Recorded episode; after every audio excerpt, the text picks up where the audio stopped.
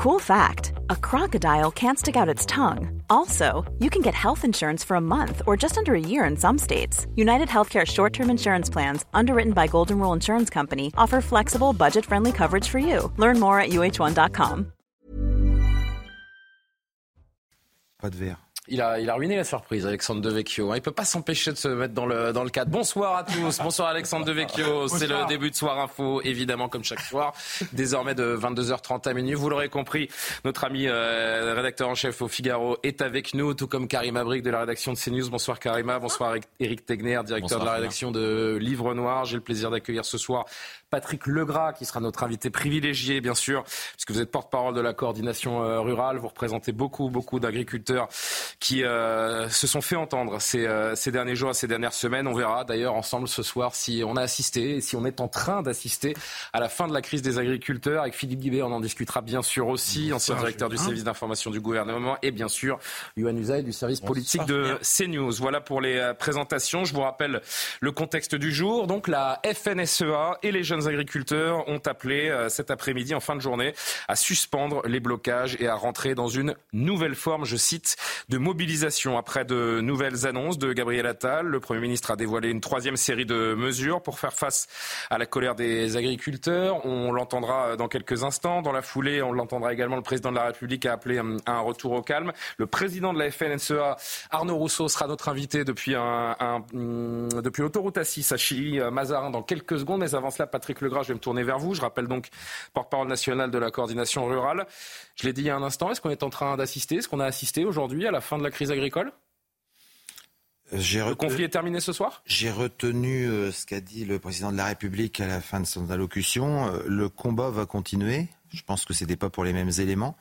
Mais pour nous, le combat continue. Comme on a déjà dit, on avait déjà, on s'était déjà adapté. Mais là, avec euh, les 91, euh, je dirais, retenus, on va dire, pour être gentil, euh, retenus par, les, par les forces de l'ordre. Bon, moi-même, j'ai Les agriculteurs qui ont passé la nuit en garde à vue, on rappelle. Hein. Pas, 91, puisque moi, j'en ai fait... Enfin, il y en avait 16 qui étaient sortis sur Ringis, euh, où je m'en suis occupé pour leur trouver un, logement et puis qu'ils puissent reprendre leur tracteur surtout. Donc il y en avait, oui, 75 ou 76. Euh, on avait quand même des forces de l'ordre qui, qui avaient entouré à Sully-sur-Loire. Il y avait plusieurs centaines de, CRS qui avaient entouré les agriculteurs. Euh, ça faisait beaucoup pour un seul euh, syndicat d'être pris comme ça pour cible, euh, même, même si loin de la capitale. Donc on a dit, on voulait pas de débordement. On a, on a dit qu'il fallait mieux s'arrêter là et reprendre différemment, sachant que le salon. Ça veut dire quoi reprendre différemment? Oh, on va garder un peu, on va garder un peu de surprise, c'est-à-dire pour début de semaine. Mais là, tout le monde rentre. Les, les gens du 47, ils ont beaucoup de routes. On va, comme je dis toujours, nous chez nous c'est la base qui, prend ces décisions. D'ailleurs, il y en a qui sont encore sur le terrain. Il euh, faut savoir que le salon agricole c'est dans trois semaines. Là, on a, là, on a de la visibilité, tandis que là, ça s'est fait spontanément. Les gens, il faut qu'ils s'organisent.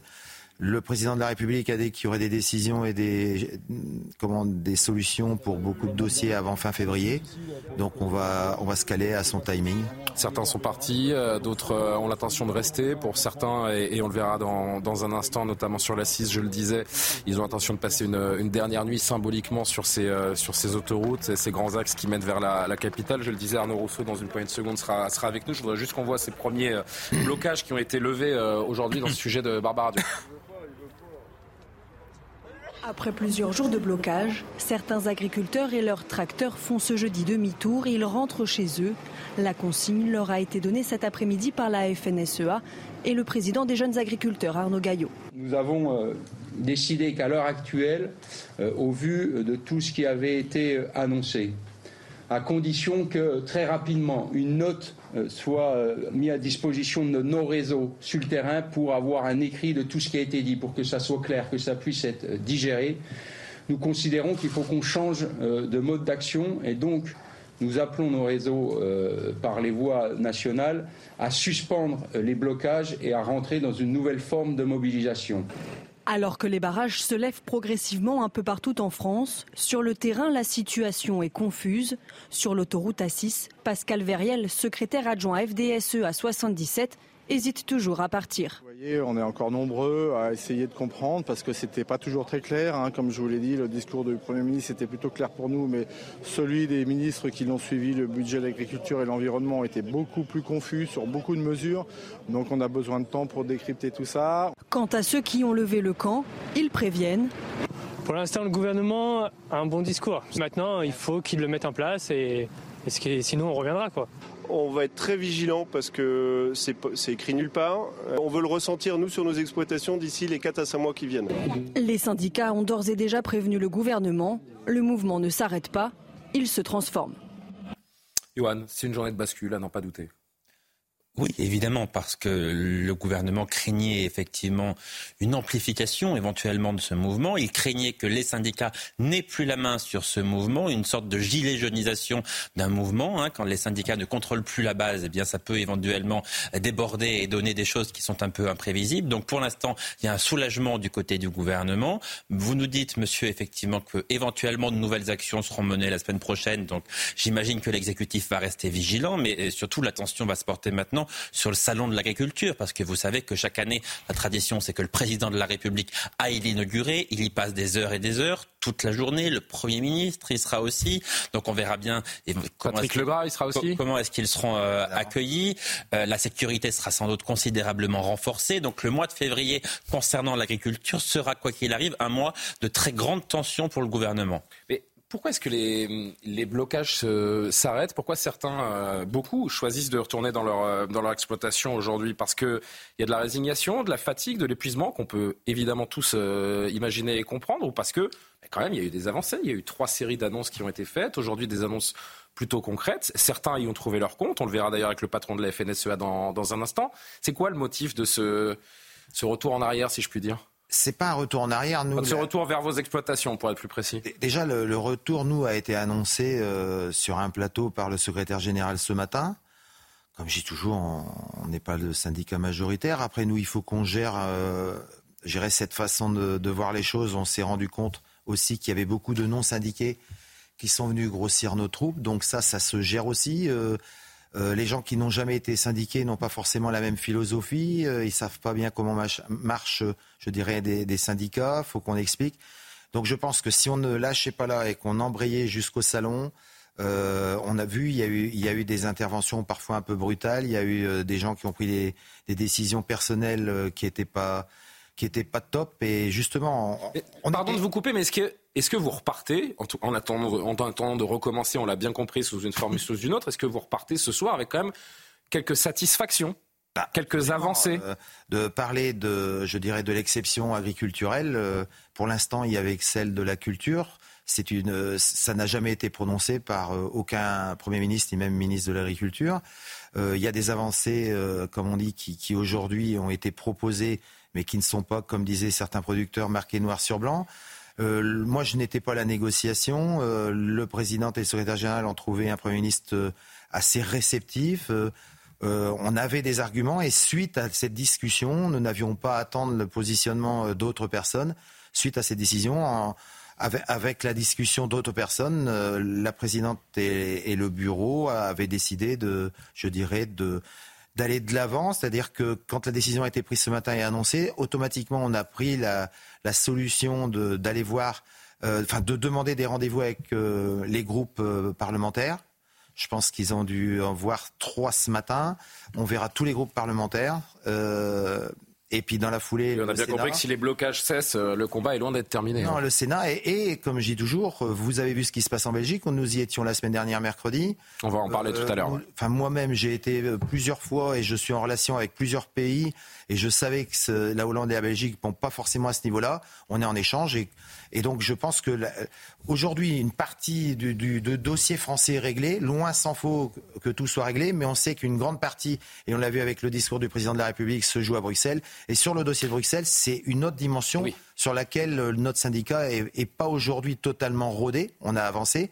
C'est pour ça qu'on a prévu une réunion à, long terme le 4 juin. Mais on va dès la semaine prochaine se rendre encore à Bruxelles pour euh, donner notre point de vue du, du, système que l'on souhaite mettre en place. Parce que pour ceux qui l'ignoraient et qui l'ont désormais bien compris, le pouvoir agricole euh, se trouve bel et bien à, Bruxelles et, pas à Paris pour tout ce qui est des, grandes décisions et des grands axes de la politique agricole, la fameuse PAC euh, également évidemment qui est décidée à Bruxelles. Pour Emmanuel Macron qui était à Bruxelles justement aujourd'hui, le retour au calme autour de cette crise française était une nécessité. Le retour au calme il y a aussi beaucoup d'agriculteurs qui euh, euh, ont, beaucoup de travaux, je le sais, à faire et, euh, qui sont aussi largement mobilisés, est une nécessité. Je pense que ce retour au calme, et j'en prends ici l'engagement, ça ne doit pas être un retour à la situation d'avant. C'est-à-dire que nous, maintenant, il faut mettre en place et mettre en œuvre très vite ce qui a été décidé et aller au bout des engagements qui ont été pris. Et donc, très concrètement, j'attends, moi, du gouvernement qu'il mette en place très rapidement tout ce qui a été décidé. commentaire sur cette euh, journée qui, à n'en pas douter, est un tournant dans cette, euh, dans cette crise agricole. Moi, j'ai deux remarques. La première, c'est que je conseille à Emmanuel Macron et à son gouvernement de bien mettre en œuvre dans les 4-5 mois qui viennent, euh, ça correspond à peu près aux élections européennes, de bien mettre en œuvre ce sur quoi ils se sont engagés. Sans quoi, je pense, je parle sous votre contrôle, monsieur, qu'il se passera des choses. Et donc, le, euh, les annonces qui ont été faites devront être mises en œuvre pour que le mouvement véritablement ne reprenne pas. Deuxième remarque, c'est que justement on a beaucoup fait cette comparaison avec les Gilets jaunes qui le laisser totalement sceptique. Je crois que là, on mesure ce que ça signifie. Je trouve que c'est une leçon pour euh, l'ensemble des Français que d'avoir des corps intermédiaires, des syndicats, des coordinations qui sont structurées, qui viennent avec un peu de concret, euh, qui viennent avec euh, un certain pouvoir sur leur base. Bref, que cette organisation du mouvement a, je crois, contribué euh, au fait que le gouvernement a pu faire des annonces et que finalement ce mouvement qui, euh, légitimement, on pouvait se dire ça allait continuer et, s'étendre des semaines et des semaines, eh bien finalement, en trois, en trois moments, au bout de quelques semaines de, de mouvement, vous arrivez avec des engagements qui ne sont pas ridicules de la part euh, de l'exécutif. Troisième remarque, euh, c'est le niveau européen et c'est le fait que le modèle économique euh, agricole européen est à l'évidence en crise profonde et que ça, ça prendra pas 4-5 mois. C'est un travail de longue haleine. Mais je pense que pour Emmanuel Macron, ça sera aussi un test de son, de sa bonne volonté, de sa, de montrer qu'il a bien compris ce qui était en jeu à travers ce mouvement. On va aller sur la 6 dans un instant, prendre euh, la température et, voir l'atmosphère pour euh, ceux qui, passent une dernière nuit encore une fois sur, euh, sur ces blocages. On va entendre l'autre côté du, plateau qui n'a pas encore pris la parole. Je voudrais juste vous poser une question rapide avant de passer la, la parole. Patrick Legras, vous diriez que vous avez été entendu à, évidemment que c'est approximatif, mais à combien de pourcents par le gouvernement? Si vous deviez jauger. On n'est pas bon en pourcentage. Sur une euh, échelle de 1 à 10, euh, si vous préférez. Non, c'est ça, je pense que ça ne se passe pas comme ça.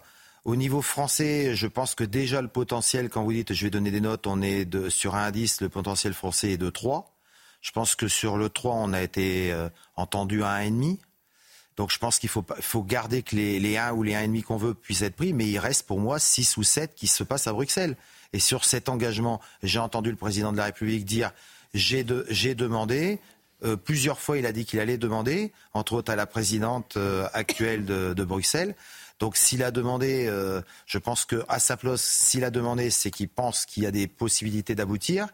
les 4%, le gasoil, enfin les 4%, là, ça on le savait. Ce qui m'ennuie, c'est que 4%, s'il faut faire des manifestations de ce type tous les ans pour supprimer je dirais les jachères, c'est ennuyeux. Après, ce qui m'ennuie, mais ça, j'ai pas, c'est pas moi qui m'en occupe. Euh, quand il m'a dit on peut mettre de la luzerne et tout, est-ce que sur ces 4%, on ne peut mettre que certains produits ou que de certaines cultures? Parce que pourquoi il a mis deux trois cultures? Il a parlé de céréales ou d'autres. Donc je vous dis aujourd'hui c'est tellement frais. Moi, je pense qu'aujourd'hui, euh, le, Premier ministre, je vous dis, le, ressenti qui a été de nos dirigeants, c'est qu'il a été à l'écoute. On lui a appris, enfin, la présidente et solidaire lui ont appris certaines choses qu'il ne connaissait pas, je pense, auparavant. Je pense qu'il faut donner un peu d'air. Euh, l'air ne veut pas dire euh, être résigné, mais il fallait donner de l'air, je pense, pour tout le monde. Je vous donne la parole, mes priorités au terrain. les amis, je voudrais juste qu'on aille voir Augustin Donadieu quelques instants avec Thibault Marcheteau en duplex de l'autoroute A6 à Chili-Mazarin en, Essonne. C'est depuis hein, ce point de blocage que l'on va retrouver Arnaud Rousseau, cher Augustin Donadieu, dans quelques instants. Mais il est un petit peu en retard, le président de la FNSE, parce qu'il est venu s'adresser, hein, et vous allez me le confirmer, aux différents agriculteurs qui sont là. Il est encore en train de prendre la parole. Il nous rejoindra dans, dans un instant. Je voudrais profiter de ce moment bah, pour que vous nous décriviez un petit peu la situation et l'atmosphère. Pour, euh, pour beaucoup, c'est le dernier soir où euh, certains entendent euh, encore rester bloqués et continuer les, les actions. Est-ce que d'ailleurs la, la base est en train de, de prendre le pas sur, sur la direction des, des syndicats? Comment ça se passe d'ailleurs autour d'Arnaud Rousseau? Que disent les gens qui, qui viennent l'écouter?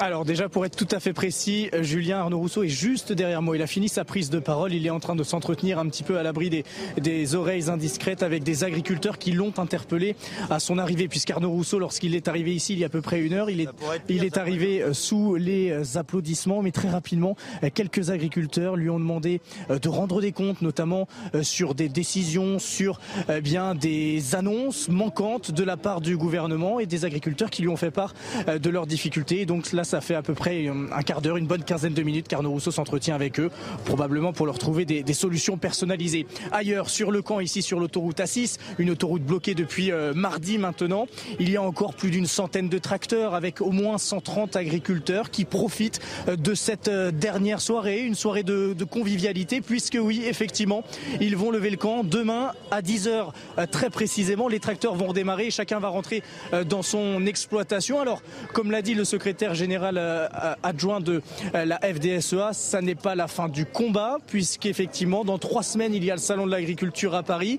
Et durant ces trois semaines, ils attendent des actes concrets de la part du gouvernement. Il y a eu les annonces, il y a eu les mots, et dorénavant, ils attendent les preuves d'amour, comme l'a si bien dit effectivement euh, Gabriel Attal. Arnaud Rousseau est donc arrivé, il a raconté un petit peu les coulisses de ses entretiens avec le Premier ministre, avec les différentes associations, les présidents de fédérations, les présidents locaux et il leur a annoncé effectivement euh, tout ce qui avait été décidé par le gouvernement. Il a répondu aux préoccupations euh, de ces agriculteurs qui euh, sont en difficulté actuellement. Arnaud Rousseau sera avec nous dans un instant sur CNews et évidemment on vous dira dès qu'il sera disponible pour vous parler. C'est entendu, on compte sur vous. Merci beaucoup Augustin Donadieu. Vous avez évoqué Gabriel Attal qui a promis des actes. Avant cela, il y a eu des annonces, donc écoutez.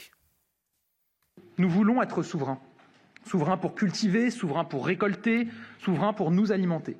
C'est le premier engagement que je prends ce matin. Nous inscrirons l'objectif de souveraineté dans la loi. Nous le ferons avec les agriculteurs sur la base d'indicateurs clairs définis avec eux. Nous consacrerons dans le Code rural l'agriculture comme un intérêt fondamental de la nation. Nos éleveurs ont besoin d'un soutien spécifique. C'est pourquoi je vous annonce que nous leur consacrerons 150 millions d'euros en soutien fiscal et social dès cette année de façon pérenne. Un travail avec la filière permettra d'en préciser les modalités. Il a affiché donc sa volonté d'inscrire Alexandre Devecchio l'objectif de souveraineté dans la loi, de renforcer la loi Egalim pour protéger la rémunération des agriculteurs, aide fiscale, sociale de 150 millions d'euros versée également aux éleveurs. La révolte des paysans rentre dans le rang?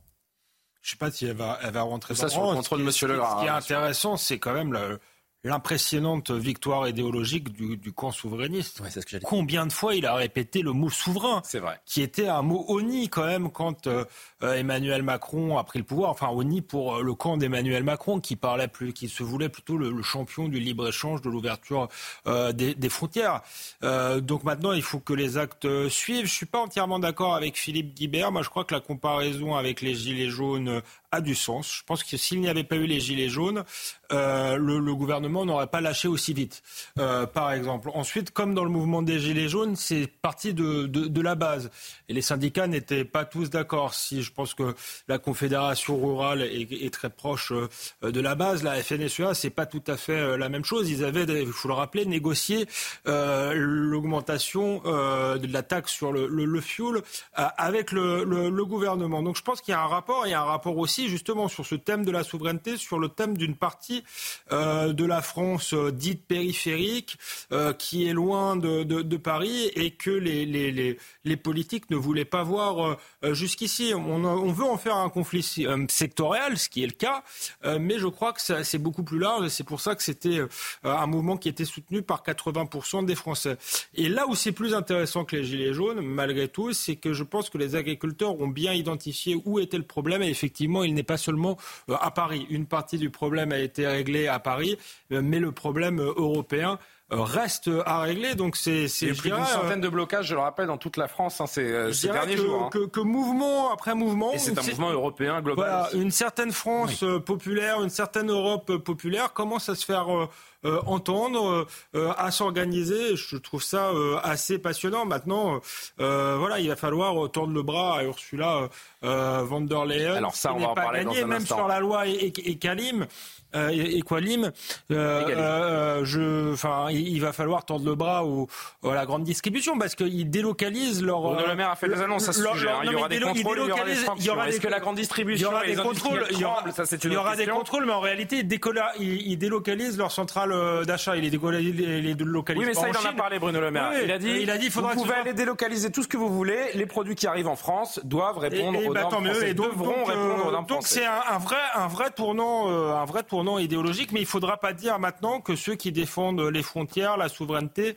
euh, sont des fachos euh, et, défendent une, et défendent une France moisie. Non, je crois qu'ils défendent. C'est pas ici qu'on a entendu ça. En tout cas. Sinon, c'est pas ici, mais on l'a entendu euh, malheureusement pendant des années. Si on se place, on se place, on se place. J'y arrive, Eric Tegner, un peu encore d'un aspect vraiment franco-français. J'ai l'impression que la séquence du jour, du point de vue du, du pouvoir, elle relève quasiment de la prouesse parce qu'on a eu cet enchaînement, cette séquence quasiment de, de grâce où la conférence de presse de Gabriel Attal s'est enchaînée avec la conférence de presse de la FNSEA, des JA, avec euh, des annonces donc qui, euh, allez oui, nous avons été entendus, nous arrêtons les blocages. Derrière, la séquence avec Emmanuel Macron également qui se montre euh, en un président qui veut remettre de la souveraineté. C'est un sans faute en termes de communication. Ça, c'est la seule certitude finalement qu'on peut avoir aujourd'hui. Oui, c'est pour ça que je comprends vraiment pas ce que fait la FNSEA. Et tout le monde rentre à la maison à la fin. Moi, j'ai vraiment de, j'ai de la peine en fait pour ces agriculteurs qui sont mobilisés, qui effectivement peuvent dire, peuvent entendre aussi des leaders qui vont dire qu'ils vont se mobiliser à nouveau.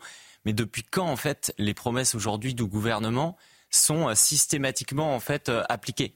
Faut comprendre. Attention, hein, parce qu'il y a une force de frappe en face. Euh, il y a un moment, si dans les semaines qui viennent, si d'ici le 24 février, jour du de l'ouverture du salon de l'agriculture, ce qui a été annoncé ne s'est pas transformé en acte, je pense que M. Legras et certains de ses amis le feront savoir au chef de l'État. Mais en fait, vous savez, si le, si le traité du Mercosur et finalement voté, euh, la filière de l'élevage, elle Ils ne veulent pas le voter, ils l'ont annoncé, ils l'ont annoncé aujourd'hui Aujourd'hui, ils ont dit ça de leur côté, mais lorsque vous lisez les articles qui parlent de, des soi-disant de confirmation du côté de la Commission européenne, ils disent qu'aujourd'hui, ça n'a absolument pas arrêté. Il y a une réunion à nouveau le, 16 février autour de ce sujet. Vous savez, il faut se mettre dans la tête aujourd'hui des responsables politiques européens.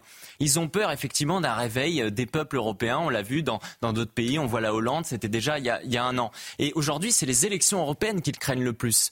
Donc, le 9 juin. Prêt à accepter, c'est que pendant trois ou quatre mois, eh bien, on va faire, on va faire semblant qu'on écoute les agriculteurs. On va laisser de côté un peu le, le Mercosur. Vous savez, le Mercosur, c'est en négociation depuis 1998. Donc attendre six ou sept mois de plus, c'est absolument pas un problème. Emmanuel Macron, il va parler de souveraineté, mais une fois qu'on va atteindre le 9 juin, euh, Julien, après, euh, derrière, vous savez, les agriculteurs, ça sera absolument plus le sujet au niveau européen. Donc ça, faut vraiment avoir ça en tête. Et moi, je pense que ce soir, les technocrates justement de Bruxelles voient Emmanuel Macron et se disent bah justement, vous avez vu, il a évité les gilets jaunes. Dans le fond, les agriculteurs, on peut, on peut négocier avec eux, on peut les faire rentrer au bercail avec Et on va en parler avec Yoann tout à l'heure, mais moi je trouve que c'est une victoire pour Gabriel Attal ce soir, pas forcément pour le président de la République, parce que celui qui a pris la lumière, qui a su se faire entendre, notamment des agriculteurs, je pense que c'est le Premier ministre et pas le président de la République. Et on va en parler avec Yoann qui va nous, qui va nous développer ça dans un instant. Karima, vous prenez la, la parole dans une seconde. Je voudrais juste, parce qu'il nous attend depuis un moment et est avec un invité, Michael Dos Santos avec Fabrice Elsner en duplex de l'autoroute A1, où là encore, on est sur un, blocage qui, euh, devrait euh, être levé demain matin à Chennevières-les-Louvres, dans le Val d'Oise. Quelle est l'atmosphère, Michael? L'atmosphère est, excellente ici, hein. il y a une excellente euh, ambiance, vous entendez peut-être la, musique juste derrière moi, on profite finalement des derniers instants après euh, plusieurs jours de mobilisation, plusieurs jours de contestation. Et d'ailleurs un convoi hein, s'apprête à, quitter euh, les lieux aux alentours de, de minuit, un convoi en direction du Pas-de-Calais. Et je suis d'ailleurs avec un, agriculteur du Pas-de-Calais, Jean-Charles Pinblanc, merci d'être avec nous en direct sur CNews. Objectif rempli, on peut le dire, vous rentrez désormais chez vous pour pour euh, aussi travailler, pour récupérer votre exploitation avec euh, la sensation euh, d'avoir rempli cet objectif hein, qui était d'être entendu finalement par le gouvernement Alors l'objectif après 15 jours de mobilisation, l'objectif n'est pas forcément rempli. On, ne sort jamais satisfait d'une mobilisation syndicale. Des avancées ont eu lieu, certes, mais aujourd'hui on attend des avancées, on attend un calendrier qui soit mis en place. On a euh, d'ici trois semaines l'ouverture du salon de l'agriculture et j'espère que d'ici là, euh, le, ministre et le gouvernement euh, auront posé par écrit sur la table les avancées qu'ils ont pu nous faire aujourd'hui.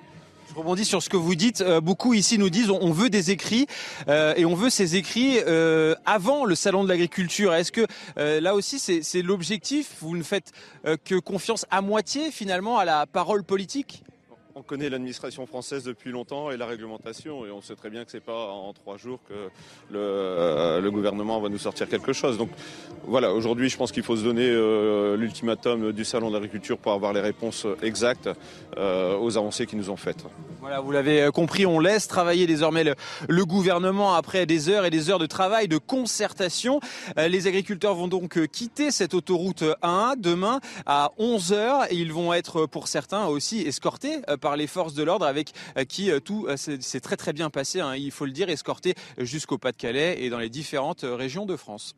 Il n'y aura pas assez, c'est vrai, euh, Michael Dos Santos avec Fabrice Sessner que l'on remercie, que les agriculteurs se sont comportés avec une dignité et un comportement évidemment irréprochable du, début à la fin de cette, cette séquence. On reste sur la, la réponse politique. C'est un succès politique selon vous, Karima, ce qui, est, ce, qui, ce qui a été obtenu par le gouvernement aujourd'hui, c'est-à-dire la fin des blocages? Moi, je pense qu'on a beaucoup appris des Gilets jaunes. On a voulu très rapidement faire en sorte de contenir le mouvement. D'ailleurs, il y aura peut-être des répercussions sur euh, ces fameuses gardes à vue, tout ça. Il y aura probablement des suites euh, de savoir est-ce que c'était proportionné ou disproportionné ces gardes à vue. Donc, ça, c'est encore un dossier à suivre. Mais je pense que le gouvernement agit très rapidement parce qu'il ne voulait pas laisser pourrir la situation. Donc, gestion de crise, Gabriel Attal, oui, avec euh, les, mesures qu'il a annoncées, moi, je pense qu'il a réussi à mettre le couvercle le couvercle sur la marmite, mais la marmite, est encore chaude, elle est encore bien bouillante et il va avoir ce suivi. Si on ne répond pas aux attentes, eh bien, les agriculteurs vont ressurgir. Alors non, ce n'est pas terminé, mais oui, il y a un apaisement euh, dans cette crise parce qu'il y a quand même des mesures qui vont dans le bon sens. Enfin, les, les mesures qui ont été annoncées par Gabriel Attal, est-ce que ce sera suffisant sur le long terme? Il y a, euh, c'est ça, ça, ça reste quand même à voir, mais pour l'instant, au moins, on sent qu'on veut régler des choses. Moi, je trouve quand même, peut-être, ça, je trouve ça important. On parlait de souveraineté, on parlait de, de le mouvement des agriculteurs. C'est très important ce qui s'est passé. Oui, on l'a vu dans d'autres pays, que ce soit aux Pays-Bas, euh, on a vu même en Grèce aujourd'hui, hein, il y avait des agriculteurs qui se sont rendus dans une foire euh, d'agriculteurs justement pour manifester. Ça m'a fait penser, vous savez, quand il y a eu ce mouvement de désindustrialisation dans les pays occidentaux, notamment aux États-Unis, des années 80 jusqu'au début des années 2000, il y a eu des pertes d'emplois massives. On a laissé pourrir la, situation avec la mondialisation mm-hmm. euh, qui était incontrôlée, incontrôlable. Et maintenant, on le voit et, je pense qu'avec les agriculteurs, le message qu'ils envoient, c'est de dire on ne veut pas disparaître. Et c'est un peu ça, en fait. C'est une question de survie euh, de leurs conditions. On a parlé aussi de, pour la suite des choses, pour la transmission euh, des exploitations, pour le métier, pour vivre dignement. Donc, non, c'est un mouvement très important qui s'est passé et on verra justement sur la suite des choses parce que ça a un impact sur la cohésion sociale et la fracture de la société quand on sent qu'il y a une partie de la société qui ne se reconnaît plus et qui arrive vers une paupérisation, ça peut être très grave. C'est maintenant que le plus dur commence finalement, euh, Philippe Guillard, parce que sans, sans acte, la colère se réveillera et j'ai envie de dire qu'elle se réveillera de plus belle. Oui, bien sûr. Non seulement la colère se réveillera, et puis il y a quand même un, un minimum de crédibilité de l'exécutif dans un contexte électoral euh, que, que l'exécutif ne peut pas se permettre de rater. Parce que si dans deux mois, dans trois mois, on se rend compte que les engagements ne sont pas tenus ou mal tenus. Ils peuvent pas se permettre. Ils ne peuvent pas se permettre. En tout cas, dans les six mois qui viennent, ils peuvent pas se permettre. Et même après, je pense que c'est très compliqué. Moi, je voulais juste répondre à- très rapidement à la question que vous posiez, qui est une bonne question. Que, que veut la FNSEA Mais la FNSEA, il me semble qu'il y a des élections aux chambres euh, régionales euh, d'agriculture. Et je pense que la FNSEA qui cougère... Non Dans 12 mois exactement. Dans 12 mois, dans un an. Euh, et là, ils ont vu une concurrence, euh, une contestation euh, émerger, me semble-t-il. C'est vrai que c'est très juste ce que vous dites, parce qu'on connaissait tous à peu près la FNSEA, les jeunes agriculteurs. Très honnêtement, je vous le dis franchement, monsieur Legras, je ne connaissais pas l'existence de la coordination rurale jusqu'à il y a 15 jours. Et aujourd'hui, on ne parle que de vous. On ne parle que de vous, donc d'une certaine manière, vous avez réussi un coup. Vous aussi, avez été euh, l'aiguillon du mouvement, l'aiguillon de la, la FNSEA, C'est vrai, c'est à mon sens. C'est comme ça que je comprends. Et donc, que veut le FNSEA Elle voulait trouver un accord. Elle co-gère le ministère de l'Agriculture avec l'État depuis quelques décennies. Et donc, euh, elle ne pouvait pas apparaître comme le mouvement euh, qui ne retire rien de cette co-gestion. Il fallait qu'ils justifient leur, leur titre de leader de mouvement agricole qui est contesté. Donc voilà, je pense que c'est ça l'élément euh, stratégique qu'il y a derrière et qui n'est pas négligeable. Et par ailleurs, je suis d'accord avec vous qu'il y a- eu des leçons qui ont été tirées des des jaunes, vous avez raison, du côté du pouvoir. N'empêche quand même que je maintiens que d'avoir des interlocuteurs qui ont des idées relativement précises euh, de revendication, ça aide aussi un pouvoir à négocier et que ça permet d'avancer plus vite dans les négociations. Question pratique, euh, avant de donner la parole à, à Patrick Legras, bien sûr, encore une fois. euh, il va falloir les remplir, les concepts qui ont été annoncés euh, aujourd'hui. Parce que moi, souveraineté agricole, euh, je trouve ça très beau. En effet, ce mot de souveraineté qui revient, qui fait euh, plaisir à tous les souverainistes, comme l'a rappelé euh, Alexandre. Mais ça veut dire quoi? Et comment on fait Alors, Comment on fait? Ça, je laisserai le gouvernement s'en occuper. son rôle. Mais ce ça veut dire quoi Ça, vous pouvez que le ça- dire? Ce que ça signifie manifestement, c'est que la France euh, produise de quoi s'auto-alimenter.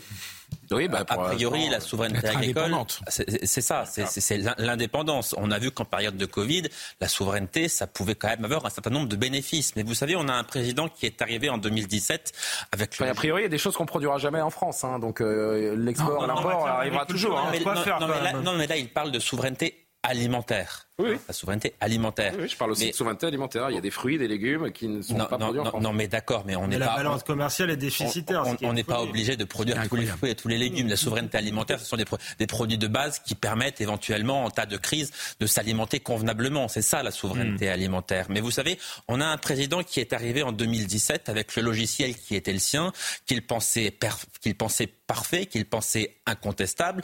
Et dans ce logiciel, le mot souveraineté n'existait pas. Pire que cela, le mot souveraineté était un, gros mot. C'était un mot qui était imprononçable en Macronie. Et on se rend compte maintenant qu'il est prononcé à tout va.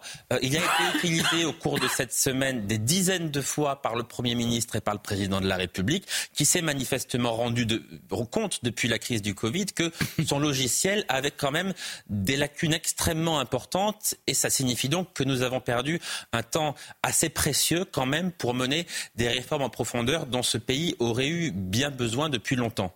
Patrick Lebrun. Je pense que avec ce qu'on a vu depuis des années, pour pas dire des décennies, avant d'inverser la tendance, il va falloir déjà stabiliser l'effondrement. Aujourd'hui, vous n'avez plus une production, une culture, euh, un concept qui va bien. C'est-à-dire qu'aujourd'hui, on supprime. Enfin, moi, je fais partie des, des interprofessions pommes de terre. Euh, cette année, on va moins planter de pommes de terre parce qu'on a moins de plants. On l'a déjà dit l'année dernière parce que le plan ne gagne plus. Tu as assez d'argent, les producteurs de plants. Mais en fait, on va être encore pire l'année prochaine. C'est-à-dire qu'aujourd'hui, euh, la politique de l'autru- de l'autruche était faite par beaucoup de responsables agricoles ou paragricoles ou politiques parce qu'on avait une volonté, une idéologie, c'est même pas une volonté, euh, à tout prix environnementale et je dirais écologique, de dire il faut faire plus propre que propre en France et en Europe. Et comme je disais tout à l'heure, euh, aujourd'hui, je ne vois pas le changement de, façon de faire avec des gens qui sont de là depuis de 2 à 5 ans euh, et à, qui ils ont des convictions, parce que pour être ministre ou pour avoir des responsabilités, des responsabilités, il faut avoir des convictions, et qui aujourd'hui, par la pression euh, du peuple, euh, qui s'est lié aux agriculteurs va dire bah, je vais faire euh, totalement l'inverse de ce qu'on m'a dit de faire ou de ce que je fais depuis deux ans. Donc aujourd'hui, euh, je prendrai par exemple une seule personne qui est à l'Europe. Aujourd'hui, comment voulez-vous que M. Canfin puisse aujourd'hui accepter ce qui a été dit aussi bien par le président ou le Premier ministre? Je peux, je peux répondre. Il se trouve qu'on l'a, on l'a reçu, on l'a reçu lundi. Pascal Canfin? Pascal Confort, mardi. Mardi, je, on, l'a fait débattre au Figaro avec François-Xavier Bellamy, euh, qui était un de ceux qui avait sonné le tocsin et, et désigné Pascal Canfin comme responsable. Et Pascal Canfin a adopté euh, la rhétorique de son adversaire. C'était assez curieux, mais effectivement, il a, euh, il a euh, avalé, avalé son chapeau. Alors effectivement, est-ce que ce sera sincère pour la suite? Est-ce que les élections européennes passées, ils vont revenir sur leur, leur propre logiciel? C'est pour ça qu'il faut maintenir la pression populaire, mais qu'on voit que mouvement social après mouvement social, malgré tout, cet édifice européen n'arrive plus à justifier d'une certaine manière. Maintenant, je vous, rejoins, il faut rester extrêmement prudent. Euh, il y a le traité du Mercosur, mais on vient de signer un traité avec la Nouvelle-Zélande quand même. Euh, et Pascal Canfin m'a pas convaincu euh, quand il m'a répondu qu'on y gagnera sur le vin et les, les sirupeux. Le marché de la Nouvelle-Zélande me paraît être un petit marché. Par ailleurs, les gens qui achètent du vin en Nouvelle-Zélande sont des gens aisés qui l'achèteraient, je pense, de toute manière, même sans cet accord. Par, par contre, la filière mouton, qui est, je crois, a été divisée par trois ces dernières années, va être encore très lourdement impactée. Donc je ne comprends toujours pas la logique de ces accords. Et encore moins la logique écologique, parce que faire venir du mouton de Nouvelle-Zélande, euh, il vaudrait mieux être plus souple sur les normes, je crois, je crois en France. Donc il y a, beaucoup de combats. Il y a celui de l'Ukraine aussi, qui, où, je pense que les agriculteurs attendent des réponses rapidement, parce qu'on va faire l'élargissement, euh, mais on a déjà supprimé les droits de douane avec l'Ukraine on importe, je crois, euh, des centaines de milliers de, poulets, je ne veux bah pas dire euh, de bêtises, mais élevés dans des conditions totalement euh, déplorables. Je crois que c'est par jour, 150 hein, 000 poulets par jour importés en Europe. Aujourd'hui, figurez-vous que 50% des poulets que vous avez dans votre assiette ne sont pas des poulets produits en France. Donc là aussi, il va falloir que le, en Ukraine, président de la République... Et en Ukraine, mais il y a une réponse qui a été apportée là-dessus. Bah, il va falloir ce qui, voir ce qui sort des négociations avec l'Europe. On est à 27, c'est très long. Euh, on va parler de Bruxelles dans un instant. Aussi, on a fait, a fait de ce pacte vert un peu son marqueur politique. Donc, est-ce qu'elle va accepter de renoncer à son marqueur politique? Ce sera intéressant de On va parler de, ce qui s'est dit et ce qui s'est passé à Bruxelles euh, aujourd'hui, où là, encore, il y avait beaucoup de contestations. Ça a chauffé un peu aussi avec des black blocs qui sont euh, infiltrés, mais les agriculteurs ont, ont bien montré qu'ils se désolidarisaient d'eux. On montrera les images dans un instant. Je voudrais qu'on aille voir José Pérez d'abord, que l'on a régulièrement eu en, direct. Je vous Merci d'être avec nous euh, sur CNews dans ce Soir Info, co-président de la coordination rurale 47. Euh, vous rentrez sur Agen, euh, José, merci beaucoup hein, d'être avec nous, après avoir été l'un des leaders de cette, de cette crise. D'ailleurs, je ne sais pas où vous êtes précisément ce soir. Quel est le mot d'ordre pour vous? La crise est finie? Oh, la crise, non, la crise n'est pas finie. la crise n'est pas finie. nous, on nous chasse, nous, on nous chasse de Paris et de ses alentours le préfet de la Saône euh, nous a chassés euh, de, son département. Euh, on était escortés ce matin par plein de CRS, plein de policiers pour quitter le département le plus vite possible. Donc voilà, aujourd'hui, nous sommes revenus joindre nos collègues qui n'avaient pas pu passer la Loire. Donc nous sommes avec eux. Et demain matin, on prend la route pour Limoges. Euh, on redescend, on redescend vers chez nous, quoi. Euh, je trouve scandaleux, je trouve scandaleux qu'on n'ait pas pu monter à Paris. Euh, de façon, voilà, on a toujours été, on a toujours respecté, et, et on nous chasse, on nous a bloqués, on nous a bloqués, on nous a. C'est quoi Vous avez le sentiment d'être un, d'être un pestiféré, un indésirable? Ah, tout à fait, tout à fait.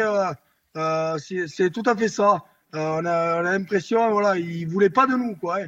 Le premier jour à Limoges, euh, à 6 heures du matin, on avait des blindés de la, de la gendarmerie euh, et des CRS qui nous attendaient alors qu'on était à Limoges, à, 10-12 heures de tracteur de Paris. Euh, moi et mes collègues agriculteurs, on a trouvé ça complètement euh, démesuré, quoi, franchement. Quoi. On a Patrick Legras, que vous connaissez certainement, euh, porte-parole de la coordination rurale, qui est avec nous en, plateau. Ça vous fait sourire, euh, mais vous riez jaune, j'ai l'impression, Patrick Legras, après ce qu'on entend de José Pérez ben je, je, enfin, je, Ils savent, hein, j'ai souvent ses collègues et Franck et Pascal au téléphone, parce que chacun a son domaine.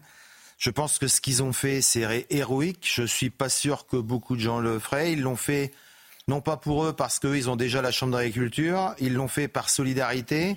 Je trouve ça euh, exceptionnel et je trouve que les mesures qui avaient été appliquées avec les engagements qui avaient été pris, je ne dirais que ça parce que je veux pas de, de, de conflit avec d'autres personnes, mais je trouve que la réponse n'a pas été, euh, allez, je vais dire sympa parce que j'en pense plus que ça. Mais bon, là, on est dans l'apaisement. Comme j'ai dit sur le dossier de Pardon, Patrick, mais on va le dire, il était convenu que vous puissiez aller jusqu'à Paris. C'était non, on était à en tout cas aux portes de Paris et, on est venu vous chercher des, des, Limoges, si c'est si, ce que ben j'ai bien compris. En tout cas, José Pérez et ses collègues ont été reçus des Limoges. Je pense que sur certaines affaires ou certains, on a été et il a raison, José, on a été dans la provocation. Le fait de de, de, de mettre 90 personnes euh, en garde à vue et de ne pas trouver de procureur euh, le soir pour qu'il dorme une nuit euh, euh, dans, une, dans des gendarmeries où les gens en penseront ce qu'ils veulent. D'ailleurs, l'avocate en a parlé. Mais bon, on, est, on passe au-dessus de ça. Aujourd'hui, on a un syndicat, je dirais, qui monte en puissance régulièrement. Je pense que cette crise, grâce au 47 va encore montrer de quoi on est capable. Euh, la principale, c'est deux choses. Un, il faut trouver des solutions pour les gens, parce qu'on dit les Français, les Français, mais je le dis, nous on a de la chance, parce qu'on l'a vu cette année de l'eau, en dessous de la Loire, euh, c'est une catastrophe depuis des années. Il n'y a pas d'écoute, il n'y a pas d'entente. C'est vrai qu'on n'a pas beaucoup de ministres en dessous de la Loire, donc peut-être qu'il faudrait euh, qu'ils y aillent un peu plus. Donc aujourd'hui, comme je dis, le, le, président Macron et Gérald Darmanin qui vont régulièrement à Marseille, mais pas pour les mêmes raisons. Je sais pas, mais mais mais aujourd'hui, mais il y a moins d'agriculteurs. Mais aujourd'hui, par rapport à tout ce qui s'est fait. Aujourd'hui, c'est notre forme de culture. Oui, sauf, Pardon, pardon. Aujourd'hui, non, non, mais par, par rapport à tout ce qui a été, tout ce qui s'est fait, je, je trouve que la CR47, et je le dis parce que parfois elle est critiquée, elle a été très digne. Et je pense qu'elle a ému beaucoup de gens, aussi bien chez les producteurs que chez les consommateurs. Je dirais qu'ils vont regarder maintenant un peu plus l'origine de leurs produits. José Perez, si vous avez cinq minutes, si vous le permettez, je voudrais qu'on voit ce sujet euh, ensemble et que vous réagissiez euh, également sur les, sur les 91 agriculteurs interpellés euh, mercredi soir après avoir tenté de pénétrer dans l'enceinte de Ringiste. Donc 79 ont été placés en, en garde à vue. Tous ont été relâchés ce matin. Je voudrais qu'on voit les détails avec Audrey Berthaud et j'aimerais entendre votre réaction juste après. Pas de dégradation, mais la ligne rouge a été franchie pour le préfet de police de Paris. 79 agriculteurs ont ainsi été placés en garde à vue hier soir pour avoir tenté de pénétrer dans le marché de Ringis. Ce jeudi matin, les gardés à vue ont été relâchés.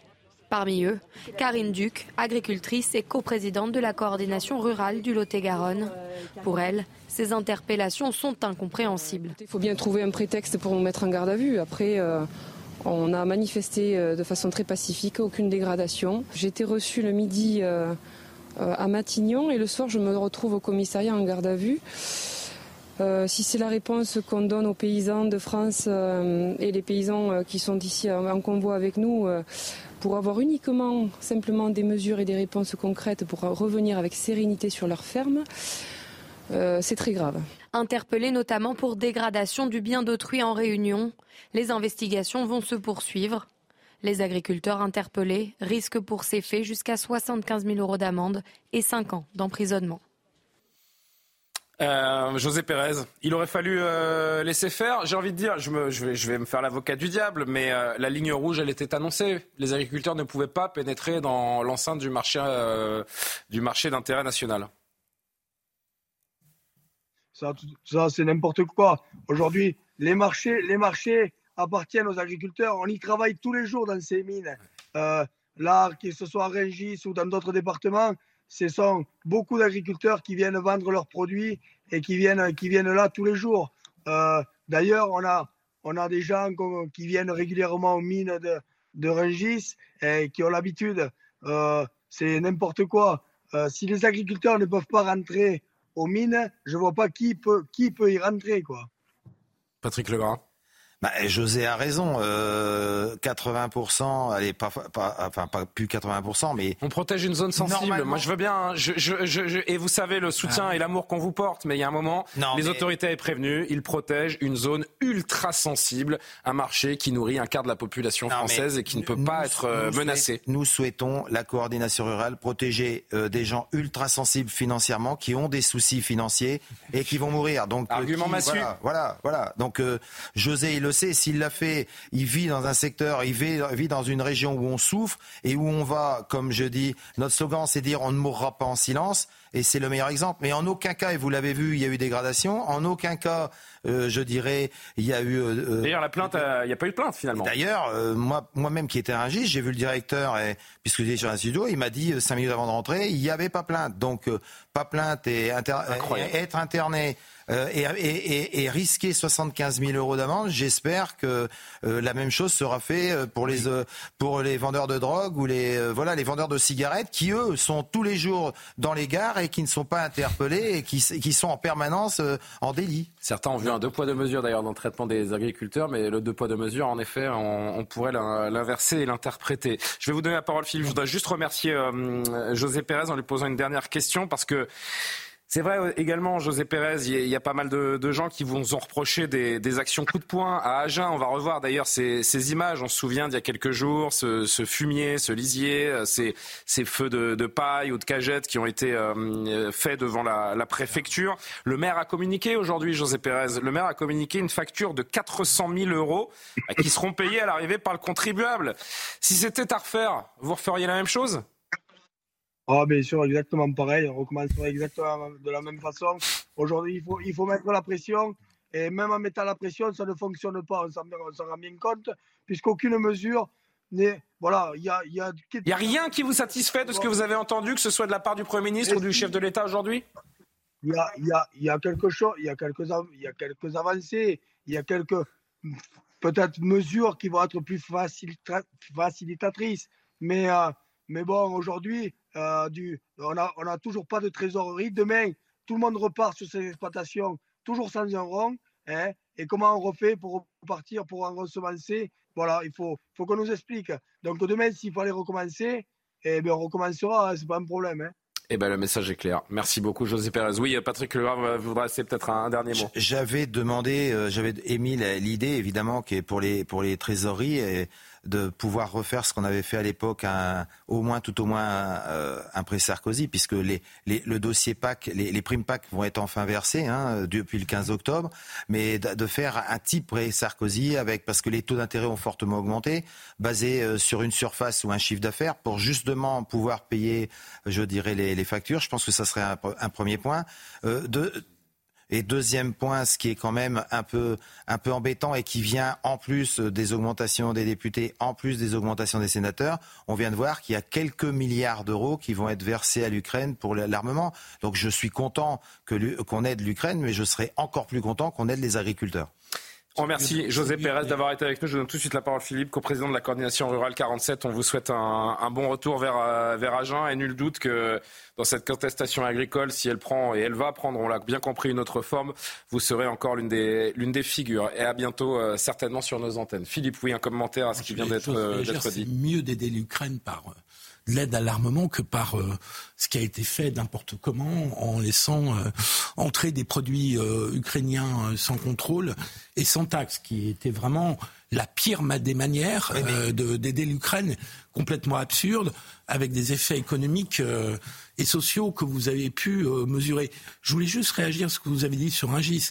N'importe quel gouvernement un peu sérieux aurait fait la même chose parce que vous savez très bien que si vous preniez le contrôle de, de Rungis, euh, le, le, le, le mouvement euh, prenait, prenait une autre nature. Donc je pense que, évidemment, que les gardes à vue ont été d'une grande brutalité et d'un grand excès. Mais la volonté politique de, du gouvernement était de, de, de- de ne pas vous laisser rentrer à Rungis et il l'avait annoncé. Mais on n'a jamais dit qu'on prendrait le contrôle. Et puis euh, sur la sur l'aspect Ah, les premiers mots d'ordre, c'était on va bloquer Rungis. hein. Bah oui. Alors peut-être que ça a été revu à la baisse, mais euh, on va dire prendre le contrôle. Et deuxièmement, sur le- sur l'Ukraine, non mais sur l'Ukraine, je suis pas sûr que l'aspect financier va empêcher euh, l'aspect euh, des exportations céréales. Et c'est Ah, ça c'est un engagement quand même. oui, mais ça, c'est ça comme tout, on veut voir. Je Oui, vous avez raison. Johan, en, en deux mots, parce qu'on le voit à l'antenne, Arnaud Rousseau est en train de s'équiper on- et on va lui poser deux, trois questions euh, ensemble sur CNews. Non, mais simplement, moi, je voulais dire que d'une manière générale, j'avais beaucoup d'admiration pour ce mouvement et pour ceux qui y ont participé, parce que c'est cette France qui se lève tôt, qui travaille beaucoup pour pas grand-chose, qui souffre énormément euh, et qui est venu manifester la plupart du temps sans rien casser, sans affrontement avec les forces de l'ordre. Bref, c'est la France qui s'oppose à celle que nous avons connue au mois de juin lors des émeutes. Ce sont ces deux France-là. Et cette France que vous représentez, monsieur, je la respecte énormément. Néanmoins, quand le gouvernement fixe des lignes rouges, quand euh, il y a des dégradations pour 400 000 euros à Agen, je crois que ça n'est pas acceptable et que ça doit néanmoins être aussi en sanctionné. Tout cas, José Pérez nous l'a dit, si c'était à refaire, il ferait exactement la même chose. Bonsoir Arnaud Rousseau, président de la FNSEA. Merci beaucoup de prendre le temps de nous répondre en direct dans Soir Info sur l'antenne de CNews. Vous êtes en duplex de l'autoroute A6, précisément à Chili-Mazarin, dans l'Essonne, où vous êtes venu à la rencontre des, agriculteurs qui faisaient ce, blocage depuis de, nombreux jours. Vous nous direz peut-être ce que vous avez pu échanger avec eux. Mais, mais d'abord, euh, une question, je reprends vos mots. Euh, aujourd'hui, le mouvement ne cesse pas, mais il se transforme. Qu'est-ce que ça veut dire concrètement eh bien, écoutez, ça veut dire que dans le moment dans lequel on est, suite aux, annonces euh, du Premier ministre, puis des ministres, puis du Président de la République, on considère qu'il faut transformer notre mouvement en allant maintenant travailler sur les sujets de simplification. Euh, je dirais que le constat a été posé par le Premier ministre. Les premières annonces d'urgence euh, ont été faites. Et maintenant, il nous faut travailler parce que vous le savez, les agriculteurs, c'est d'abord des résultats qu'ils veulent. Nous, ce qu'on veut euh, sur nos fermes, c'est voir du changement. Du changement dans la paperasserie, du changement dans notre vie quotidienne. Donc il faut qu'on le prépare, il faut qu'on regarde, il faut qu'on travaille avec l'ensemble des, préfets. C'est ce qu'on fera dès la semaine prochaine. Et puis on a dit qu'on se donnait rendez-vous juste avant le salon de l'agriculture pour voir s'il y avait des réels progrès d'enregistrer et si le fameux nouveau logiciel dont nous a parlé le président de la République se mettait en place. C'est ça l'objectif des prochains jours. Donc on a appelé à, lever euh, les différents points de blocage en France. Ça va s'organiser entre ce soir et, demain. Et puis à continuer le travail le mouvement qui s'est euh, qui s'est entamé, c'est un mouvement inédit. Hein. Moi, j'ai jamais vu ça en 25 ans de syndicalisme. C'est beaucoup d'agriculteurs qui sont à la FNSEH, les jeunes agriculteurs, mais aussi beaucoup de gens qui n'étaient pas de euh, qui n'étaient pas encartés et qui aujourd'hui sont tous venus dire la même chose. On veut vivre de notre métier, on veut produire pour nourrir, et pour le faire, on a besoin de revenus et on a besoin d'avoir des moyens de production. Cru comprendre, Arnaud Rousseau, qu'à votre arrivée à Chili-Mazarin tout à l'heure, il y avait quelques quelques agriculteurs qui ont été peut-être un petit peu plus véhéments que, que, les autres. Vous avez été un petit peu bousculé euh, verbalement, bien sûr, hein, à votre arrivée. Quelques rares agriculteurs, je le précise, hein, je dis rares agriculteurs, mais ils existent, ils sont là, mécontents que le mouvement s'arrête. Qu'est-ce que vous leur répondez? D'abord, je veux dire que quasiment tous les soirs et, très régulièrement, je suis allé sur le terrain. Effectivement, euh, j'ai parfois été, euh, parfois été euh, confronté à des gens qui, qui, ne partagent pas notre point de vue ou nos décisions. Mais c'est normal. D'abord, je veux dire que mon rôle, c'est aussi d'être sur le terrain. Moi, je suis agriculteur et c'est ça qui m'intéresse en premier. Alors, c'est vrai que dans les derniers jours, c'était plutôt Paris que, que, le terrain. Mais voilà, quand vous prenez ces décisions, quand vous, vous pensez que c'est le moment de, passer à, à, à, la transformation du mouvement, vous, vous l'assumez collectivement. C'est ce qu'on a fait avec le président des jeunes agriculteurs et nos, nos conseils d'administration respectifs. C'est pas toujours compris, bah, il faut l'expliquer. Et donc euh, avec les quelques agriculteurs qui sont venus, euh, venus, me dire leur mécontentement, on a échangé, on a expliqué, on a discuté. Et je continuerai à le faire partout. Vous savez, le, monde agricole, c'est pas un monde monolithique. Et les agriculteurs, ce sont pas des timides. Quand ils ont un truc à dire, ils le disent. Et donc moi, je suis aussi venu pour ça, parce que encore une fois, la vérité en agriculture, c'est toujours celle du terrain. On a fait l'expérience en effet du, franc-parler agricole ces, derniers jours, Arnaud Rousseau. Encore un ou deux mots et on vous libère. Euh, vous me parlez d'une échéance, euh, le salon de l'agriculture, la veille du salon de l'agriculture, pour voir si les, annonces ont été respectées, si le logiciel euh, est mis, est mis en place. Si ce n'est pas le cas, ce sera quoi votre réponse?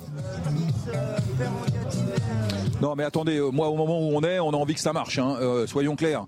Euh, je sais qu'il y a beaucoup d'agriculteurs qui s'interrogent, même certains qui n'y croient plus. Moi, ce que je veux, c'est que ça marche et qu'on s'en donne les moyens. c'est ce que j'ai entendu des, propos, mais vous savez que les agriculteurs, maintenant, les paroles, ça suffit plus. Ce qu'ils veulent, c'est que tout ça se concrétise. donc nous, on veut que ça marche. Et puis, si ça ne marchait pas, eh ben, écoutez, on, le dira et, et, on reprendra des mesures pour faire que le message qu'on a porté en responsabilité, vous l'avez dit, et sans violence, puisse se poursuivre. J'en profite pour remercier remercier tous ceux qui nous ont soutenus depuis toutes ces semaines. Je veux leur dire que tout ça n'est pas terminé et que finalement euh, cette première, euh, ce premier acte euh, de la mobilisation agricole va, va, se poursuivre. Donc voilà, que, que, que, personne ne pense qu'on va oublier et, et qu'on nous prenne au sérieux et qu'on avance pour donner une perspective à l'agriculture. C'est ça qu'on souhaite. Dernière question, Arnaud Rousseau. Il n'a échappé à personne que cette colère, cette gronde, cette souffrance, au-delà d'être française, elle est partagée par l'ensemble des agriculteurs européens, en tout cas une très très grande majorité d'entre eux. Le 4 juin prochain, prochain. On sera à cinq jours des élections européennes. Les agriculteurs de toute l'Europe se sont donné rendez-vous à, Bruxelles pour euh, se montrer, pour euh, revendiquer. Est-ce que vous en serez Bon, d'abord, on va déjà voir ce qui se passe en France euh, d'ici euh, le, mois de juin. Euh, on, a l'échéance d'abord de préparer une, loi hein, d'orientation avec des sujets d'attractivité des jeunes, avec des sujets de compétitivité, avec des sujets de souveraineté alimentaire. Et puis ensuite, on, verra comment on porte l'ambition d'une agriculture reconnue en Europe. On l'a dit, hein, le fameux pacte vert européen qui était décroissant ne nous va pas. Et donc nous, on veut, on veut continuer à, à produire pour nourrir. On veut nourrir les Européens. On pense qu'il y a trop d'importations aujourd'hui, même si on veut rester un monde, dans un monde ouvert. Et donc euh, voilà, on, va faire ce travail et puis on prendra les décisions en temps opportun euh, pour continuer à porter l'ambition que, ce mouvement a fait naître et qui est très forte chez tous les agriculteurs que j'ai rencontrés. Arnaud Rousseau, président du premier syndicat agricole de France, la FNSEA, en duplex sur, euh, sur CNews pour Soir Info. Merci d'avoir pris le temps de, de nous répondre. Patrick Legras, un commentaire sur ce que vous venez d'entendre de la part du patron de la FNSEA. Je peux trahir euh, un petit peu le fait que vous m'avez fait quelques mots dubitatifs pendant cette interview? Ben, Ce que je trouve dommage, c'est que. Enfin, je pense qu'on est là, on répond aux questions. Je n'ai pas trouvé énormément de réponses à vos questions. Mais je, ce que je me dis, c'est qu'aujourd'hui. J'ai presque l'impression d'avoir interviewé un politique, là. Je, franchement. Je hein. préfère que ça vienne de chez vous. Je pense que ce qui est important, c'est que l'ensemble des agriculteurs étaient mobilisés et motivés pour défendre les problèmes de tous les agriculteurs de la France. Ça, c'est le, premier point. Le deuxième point, euh, nous n'avons pas le même système de fonctionnement et nous n'avons pas le, même dialogue. C'est vrai que si vous prenez les extrêmes, c'est-à-dire euh, José Pérez et M. Rousseau, euh, l'écart est très grand. Éric Tegner, je vous ai vu aussi beaucoup réagir pendant qu'on entendait Arnaud Rousseau. Oui, parce que votre dernière question était excellente, très pertinente, et il a répondu complètement. On revenez la semaine prochaine. Vous noterez que pendant, pendant, pendant cinq minutes d'interview, en fait, il n'a absolument pas traité du, parlé du traité du Mercosur, alors que c'est un sujet fondamental. Et on sait que la FNSEA, alors évidemment, c'est difficile de, le critiquer parce qu'il fait partie des agriculteurs aussi qui sont mobilisés. Mais dans les faits, la FNSEA a toujours été très ambiguë sur la question du libre-échange. Ils ont globalement laissé justement les différents gouvernements euh, français signer des traités de libre-échange dont se plaignent aujourd'hui une grande partie des, agriculteurs. Je trouve ça aussi dommage hein, qu'ils ne se joignent pas euh, pour le 4 juin justement à euh, grande, cette grande manifestation. Et je tiens à souligner d'ailleurs que ce sont les autres pays européens qui ont été les premiers à aller se mobiliser de façon aussi intense. Et vous savez, ça fait plusieurs mois que les agriculteurs se plaignent. Mais depuis quand on les entend? On les entend depuis, 15 jours. Ça. Et donc, je, moi, je rejoins complètement ce que dit euh, José Pérez. Ce qu'il faut aujourd'hui, c'est faire trembler l'Europe. Il y a absolument, il y a quatre mois en fait. Ça, la, détente, en tout cas, à l'image. Elle, est très courte. Donc, moi, j'aurais aimé qu'il parte justement lui d'une ligne rouge au sujet de ce traité et qu'un engagement véritable, ça soit qu'Emmanuel Macron justement dans une conférence avec Ursula von der Leyen avant le 9 juin dise que ce traité du Mercosur c'est terminé. Mais ça, il ne le fera jamais parce qu'à nouveau, vous savez, juge, je peux terminer là-dessus. Oui, bien sûr, bien sûr. Emmanuel il faut qu'on avance sur l'Europe, les amis. Macron, depuis 2017, il ne cesse de proposer des projets au niveau européen. À chaque fois, c'est retoqué. Ce sont toujours les Allemands qui gagnent. Et aujourd'hui, les Allemands, ils veulent exporter de l'automobile. Alors, vous savez quoi Martin Mazur, qui a une très bonne idée. On avait prévu de le mettre plus tard. Mais comme vous évoquez le Mercosur, écoutons le président Macron tout à l'heure à, Bruxelles sur ce euh, traité de libre-échange avec les euh, majeurs pays euh, sud-américains. Johan Karima, je crois que vous voulez réagir. On enchaîne. Ce qui est incompréhensible, et ce que moi-même je ne sais pas expliquer, c'est lorsque nous imposons des règles pour ce qu'on produit en Europe et qu'on laisse importer des produits qui ne respectent pas ces mêmes règles et qui viennent hors d'Europe. C'est ce qu'on appelle les clauses miroirs. La règle qui vaut à l'intérieur pour la production doit valoir à l'extérieur quand on facilite les importations. C'est pour cette raison même qu'aujourd'hui, dans l'état des textes du Mercosur, la France s'oppose et continuera de s'opposer à cet accord de libre-échange avec la région Mercosur.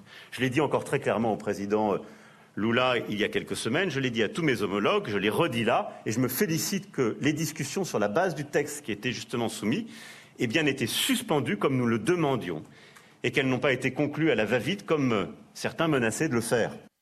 Johan je suis pas tout à fait d'accord avec ce que vient de dire Eric Tegner, dans le sens où euh, on a... vous allez dire je suis pas d'accord avec ce qu'a dit Emmanuel Macron. Non, où, on a besoin de, de traités de libre échange. Tous les traités de libre échange ne sont pas mauvais. Il n'y a pas tout à jeter dans le traité de libre échange entre l'Union européenne et le Mercosur. Ce qui n'est pas bon, c'est qu'effectivement on ne peut pas accepter que de la viande bovine arrive en masse avec des antibiotiques, des produits qui sont interdits au sein de l'Union européenne. Mais si on est sur un pied d'égalité, ah, c'est un traité libre-échange qui peut être utile aussi pour l'Europe parce qu'on a besoin de produits de matières premières. Vous allez envoyer des fonctionnaires euh, européens euh, au Brésil, euh, en Amérique latine pour vérifier qu'ils respectent nos, normes. Non, mais il y a des Non, mais pardon, il y a des. Il y a, des... vraiment qu'on va faire un accord avec l'Amérique latine si on dit on accepte tous vos produits, sauf les principaux produits que vous, vous produisez aujourd'hui en Amérique latine. Donc, mais, et vous croyez qu'ils vont changer leur mode de production pour nous faire plaisir Non, mais attendez, non, mais ça, ça fait partie des négociations. C'est pour ça que ça prend extrêmement longtemps. mais quand on est un nain euh, face à certains. Pardon, mais euh, en termes d'élevage, euh, face au Brésil, à l'Argentine, je pense que nous sommes des nains. Enfin, je sais pas, je, je regarde M. Monsieur Legrac. Non, mais attendez, ça fait, ça fait 20 ans qu'on négocie ce traité, donc c'est quelque chose qui prend énormément de temps. Mais pardon, il y, a des matières dont on a besoin. On a besoin du lithium qui est produit dans cette région. On n'a pas besoin de lithium, on, le mange pas. On va avoir un traité de libre-échange où tout est. On, a, on, a, on a besoin de beaucoup de choses et c'est un traité qui peut être utile pour une partie de l'économie française. Là, effectivement, les agriculteurs seraient la grande victime de ce traité, ah tel, s'il était signé tel qu'il est aujourd'hui. C'est pour ça qu'il faut continuer les négociations. Mais encore une fois, tout n'est pas jeté dans ce traité-là. Et je rejoins Emmanuel Macron sur ce point. Patrick Legras, vous avez votre petite idée, vous, sur le Mercosur? Non, mais alors déjà, il y, a, quelque chose qui me chagrine et je pense que vous avez noté. Mhm. On nous dit hier matin qu'il fallait supprimer les normes, alléger les normes et les contrôles. Et là, on nous dit qu'il faut remettre plus de contrôleurs. Alors, sur la grande liste mais Oui, non, mais attendez. donc sur, sur, la loi Egalim, on est d'accord parce que la loi c'est une histoire d'argent, hein. c'est pas une histoire de pesticides ou de. C'est une, question d'argent et une question de libre échange non contrôlé. Alors. Évidemment, le produit qui est acheté comme là, les, poulets ukrainiens qui ont deux ans de congélation qui rentrent, qui vont peut-être euh, être, euh, écrasés ou, ou trafiqués, enfin pas trafiqués, mais travailler en France. Ça donne pas faim. Euh, j'allais dire, si vous êtes à table, bon appétit, mais heureusement il est 23h28. Donc ça, c'est une première chose. Mais il y a Il faut, être, il faut prendre de la hauteur. Et je pense que les hommes politiques doivent en prendre.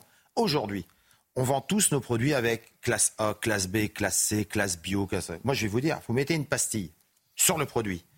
Produit hors normes françaises ben vous savez, il n'y a pas besoin d'aller les contrôler parce que je suis pas sûr qu'il va s'en vendre beaucoup. Moi, je pense que s'il est, s'il est 50% moins cher que le produit français, malheureusement, vous savez, les, les Français, ils connaissent aussi une grosse inflation. aujourd'hui, ils ont des, produits, des problèmes pour joindre les deux bouts. Et malheureusement, je vous entends, mais malheureusement, je pense qu'ils seront achetés quand même. Aujourd'hui, ce qui est embêtant, c'est que notre bon produit, comme vous disiez, il est exporté à 50 ou 60% dans les pays qui ont de l'argent.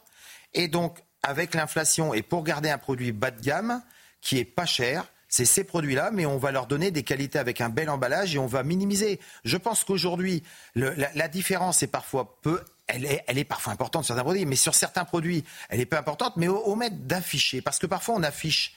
mais le fait de le voir, et ça, il faudra le demander à certaines, parce que moi, M. Macron, ça vous le passez pas, mais on parle de filières.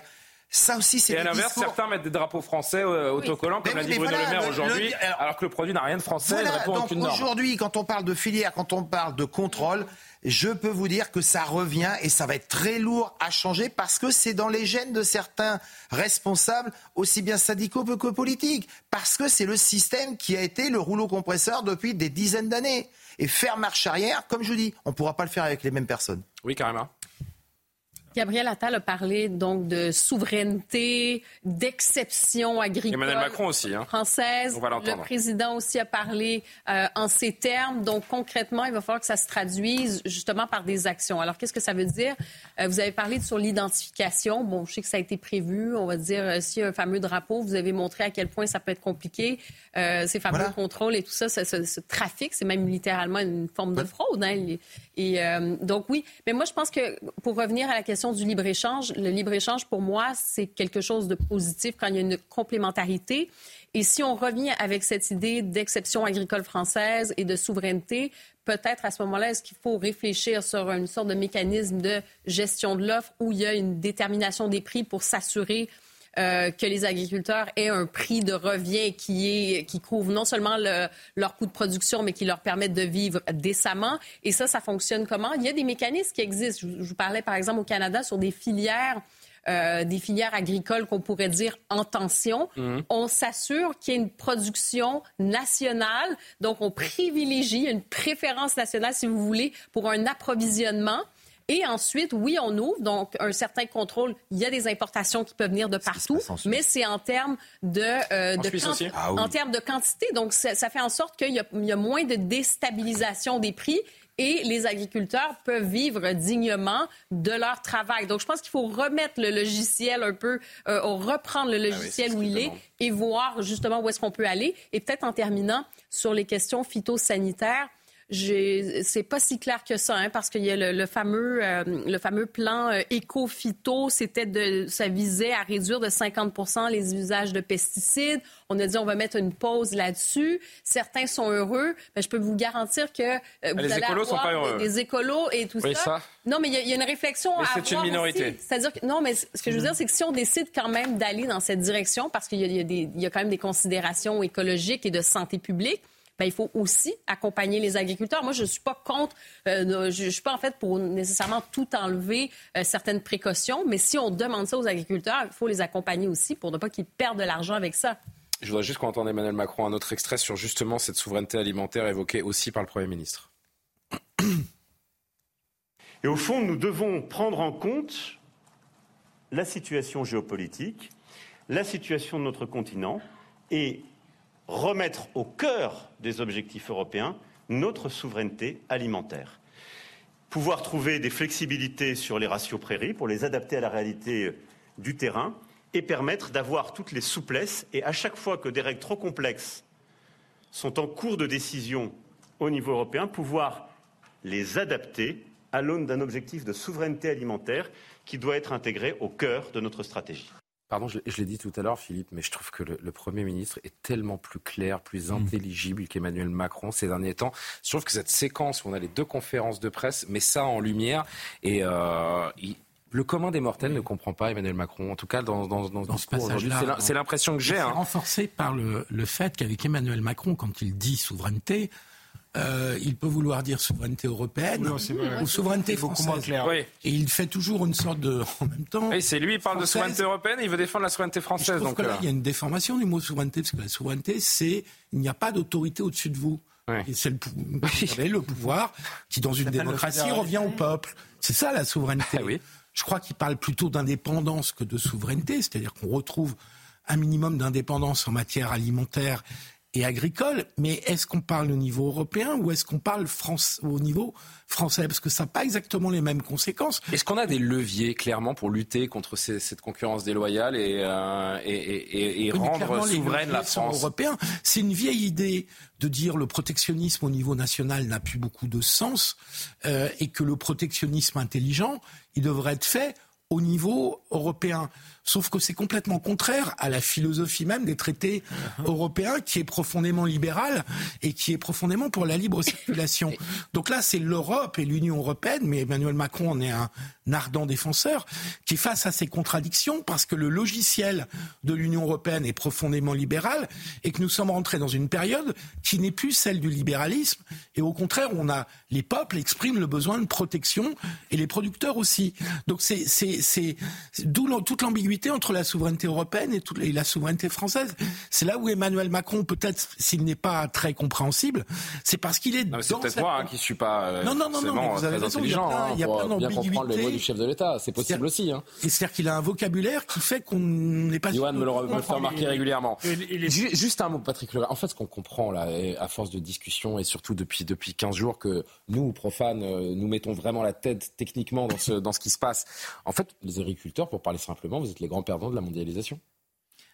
Euh, alors, on, on va, on va vous, on va, on va Les petits, les petits producteurs, je parle, je parle pas évidemment Ah, des non, immenses non, exportateurs de, de, de grands crus. On va prendre l'exemple du Covid, où le Covid, on a une, une envolée de tous les prix. On s'est cru euh, miraculeusement sauvé du, je dirais, des, des problèmes financiers. Donc, on a, on a eu une explosion du prix, donc une explosion euh, aussi au prix aux consommateurs. Donc, euh, par exemple, le prix du blé avait augmenté, il avait pris euh, 50%, donc on a augmenté la baguette. Oui. Aujourd'hui, le prix du blé il est rendu à 2021. Est-ce que le prix de la baguette a baissé? Bon. Les industriels ont augmenté leur marge en moyenne de. Enfin, pas augmenté, ont une marge aussi de, de 50 à 60% supplémentaire. Parce qu'en fait, le produit travaillé n'a pas vraiment baissé. Et, et si on schématise ça pour le consommateur en prenant le recul des 30 ou 40 dernières années, quand je me suis installé en 97, 1300 francs le prix du blé, c'est-à-dire euh, 190 euros. La baguette, 1 franc. Aujourd'hui, 190 euros le prix du blé. De combien de blé? 190 euros la, tonne. La tonne. On est, bah, en fait, vous, vous faites la répartie, euh, allez, 200 euros aujourd'hui, euh, ça fait euh, 1300 francs. Enfin voilà, on Mmh. dit 190 euros. La baguette est à 1 euro. Donc vous voyez la différence aujourd'hui entre. Alors je le prends sur le long terme. fois- je le prends sur long terme, c'est x6, mais je le prends euh, sur le long terme parce qu'on peut dire mais il y a eu ça, mais il y a eu ça. Voilà. Aujourd'hui, euh, Mais c'est qui le grand méchant loup pour vous? C'est l'Europe ou ce sont les industriels, les agro, euh, agroalimentaires, les grandes surfaces, la grande distribution? C'est qui le grand méchant loup dans l'histoire? sûr, c'est c'est pas le mouton euh, à, à votre table, parce que nous, on est le, la- le dernier maillon. Le reste, je ne suis pas un politique. On, on- nous, chez nous, il n'y a pas de filière, de coopérative, d'agro, tout ça, ça n'existe pas chez nous. Donc, faut pas nous poser la question. Ce qui est certain, c'est le prix du produit, le, le- le prix de, de- de notre matière première et le prix du produit fini. Et je peux vous le faire sur X entreprises, sur la pomme de terre, puisque je suis en trois filières, sur tous Ah les bah, c'est produits. les ça, c'est industriels ça. et les Donc grands distributeurs, hein. Oui, mais Ça, il c'est pas, un- ça, grande- pas une il y a question européenne, hein. c'est pas une question européenne, ça, Patrick. Non, non, il y a la grande distribution, il y a la grande distribution, et parfois on marque beaucoup la grande distribution parce que le, dossier au milieu, comme on dit, nous, et ça, ça ne plaît pas, on fait des contrats avec des volumes, parfois sans prix. On, a un prix parfois où qu'on a euh, 9, 10 mois, euh, 12 mois après. Je dis toujours, je vais prendre mon exemple qui n'est pas bon, mais je prends l'exemple. Aujourd'hui, vous avez le sucre. Ou alors, il lui, il a, tout. Il a les néocotinoïdes, il y a les prix mondiaux, c'est la totale. Comment vous pouvez expliquer qu'une société privée, puisque je- j'en fais partie, paye mieux depuis 4 ans qu'un système en coopérative, puisque où vous mettez de l'argent, où l'agriculteur a mis de l'argent, et malgré tout ça, ils sont moins bien payés Je pose la question.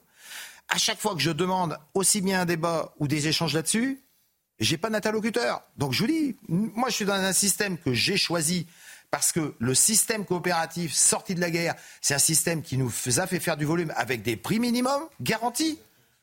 Et aujourd'hui, les prix minimums ont sauté. Avant, on faisait nos factures à la coopérative. Aujourd'hui, les coopératives qui achètent notre produit nous font les factures. Et les contrôles annoncés aujourd'hui par Bruno Le Maire, ça, vous y croyez euh, Le double de nombre habituel, garantir le respect des dispositions prendre- Egalim, censé mieux rétribuer les Je vais vous agriculteurs prendre un seul exemple que je connais bien. Toujours pareil, la pomme de terre. Aujourd'hui, on achète du plan dans différents produits. Parfois, on achète du plan d'autres pays. Ce que je, enfin, ce qu'on produit, on, voilà, c'est franco-français. Il y a des contrôles nickel. On dit, mais ce qui vient des autres pays, on aimerait bien être un peu plus, pro- un peu plus contrôlé. Ouais, on a des conventions européennes. On peut pas contrôler plus que 5% de ce qui vient parce qu'eux, ils sont bons. Ah d'accord. Eux, ils sont bons. Bah oui, parce qu'en en Europe, on a signé des accords où tout le monde est bon. Ouais. Donc, si on contrôle un produit qui doit être contrôlé, on va se mettre mal avec les autres pays. Et je peux vous en donner des dizaines, on pourrait tenir des heures. Alexandre. Non, mais on voit bien qu'on est dans un système euh, qui est, qui est de, de- devenu fou. Et donc, il y a, il y a- effectivement, il n'y a jamais un seul grand méchant loup. Euh, Ouais, mais, mais, mais la grande distribution a quand même une, une part de responsabilité parce que c'est elle qui fait les, les plus grosses marges sur. sur sur Pour vous, le caillou dans la chaussure des agriculteurs, c'est l'industrie ou l'Europe? C'est les deux Bah, je, pense que c'est les deux parce que et de toute manière c'est lié parce que la grande distribution fait importe aussi des produits euh, à, à bas coût euh, pour pour euh, pour pour les vendre. Donc euh, euh, donc c'est c'est un mélange un mélange des deux. Mais je crois qu'il faut revenir à une philosophie où justement on produit en France on va avoir un produit de de, de qualité et une philosophie aussi qui est le problème de la philosophie de l'Europe et des dirigeants de l'Europe ça a été que on a tout axé sur le consommateur en se disant on va faire le, le moins cher possible et tout le monde va être heureux. Mais le moins cher possible, finalement, ça coûte cher parce qu'il y a une casse sociale terrible et tout le monde le pèse sur son salaire. Par exemple, où on a des salaires de plus en plus faibles parce Personne que au même niveau sur la on a ligne de des départ. impôts partout parce que il faut assister les gens plutôt que les laisser travailler. Et on le paye cher aussi parce que euh, consommer des produits de merde, c'est être malade, c'est un coût sur la santé. Donc, euh, je crois qu'il faut radicalement changer de philosophie, arrêter de, enfants qui arrêter de tout,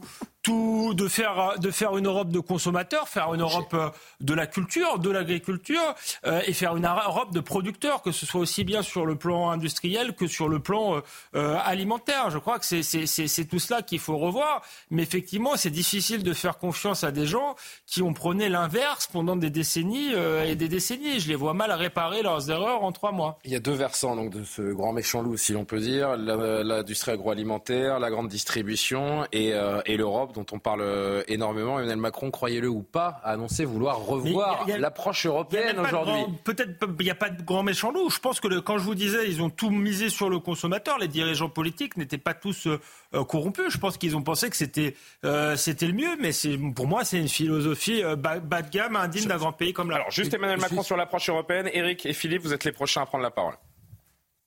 nous avons obtenu de pouvoir lancer un travail de révision en profondeur de la logique et de l'approche européenne. Et je remercie la présidente de la Commission qui a entendu cette demande, qui a lancé cet exercice de dialogue straté- stratégique. Il va permettre, dès la fin du mois de février, de prendre des mesures de simplification au niveau européen, comme nous sommes en train de le faire au niveau français. Mais il va surtout nous permettre d'intégrer beaucoup mieux qu'on ne l'avait fait dans une PAC qui avait été pensée avant ce nouveau contexte géopolitique, d'intégrer le changement de logiciel dans lequel nous vivons.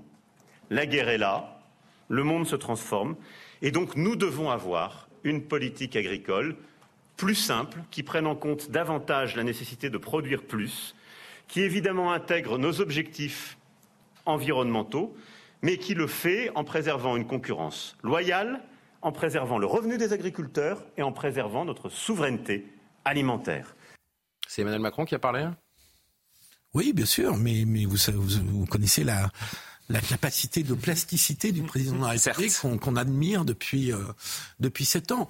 Non, j'avais juste une remarque de mauvais esprit sur la grande distribution. Il y a, il y a certains grands patrons de, de grandes marques de distribution que je ne citerai pas, qui sont en général de très bons communicants. Monsieur Leclerc, hein, on, peut, on, peut, le- on peut le citer. Je peux- Est-ce que je peux me permettre une parenthèse S'il se fait passer pour un- Je voudrais juste dire à nos téléspectateurs. Je me permets juste, pardon, pardon de vous interrompre une seconde parce que je me permets juste de dire à nos téléspectateurs que les images elles sont en direct là. hein. Ils sont en train de nous faire. Comment ça s'appelle déjà ça quand on fait les. La Peña Bayana. La Peña? Oui, la Peña, ouais, je sais plus comment ça s'appelle. euh, Bon, bah, ils- ils- on s'éclate hein, sur la 6. En tout cas, ils ont l'air plutôt de. Patrick, on va aller la rejoindre hein, parce que j'ai l'impression que euh, on se marre bien sur la 6 là ce soir. Donc, donc Monsieur Leclerc, en tout cas, euh, comme le disait Alexandre, c'est pas moi qui ai cité son nom, qui est très présent en communication quand il, il s'agit de parler de la baisse des prix dans ses dans, dans ses magasins ou dans ses supermarchés. Là, on ne l'a pas entendu. Et donc, moi, je suis quand même très frappé, étant un béotien. On a subi une inflation de prix alimentaires qui se voit vraiment dans le caddie massif pendant un an et demi. Et en même temps, les revenus ont baissé. Donc je me dis que quand même, euh, dans les grands méchants, il y en a un que je vois bien, euh, l'Europe. Je, je pense que dans ce dossier, euh, il y a des gens qui, répertu- qui répercutent les charges et l'inflation. Donc je pense que l'agro-industrie, certains systèmes sénatoriaux ou de députés suivent le cours de la vie.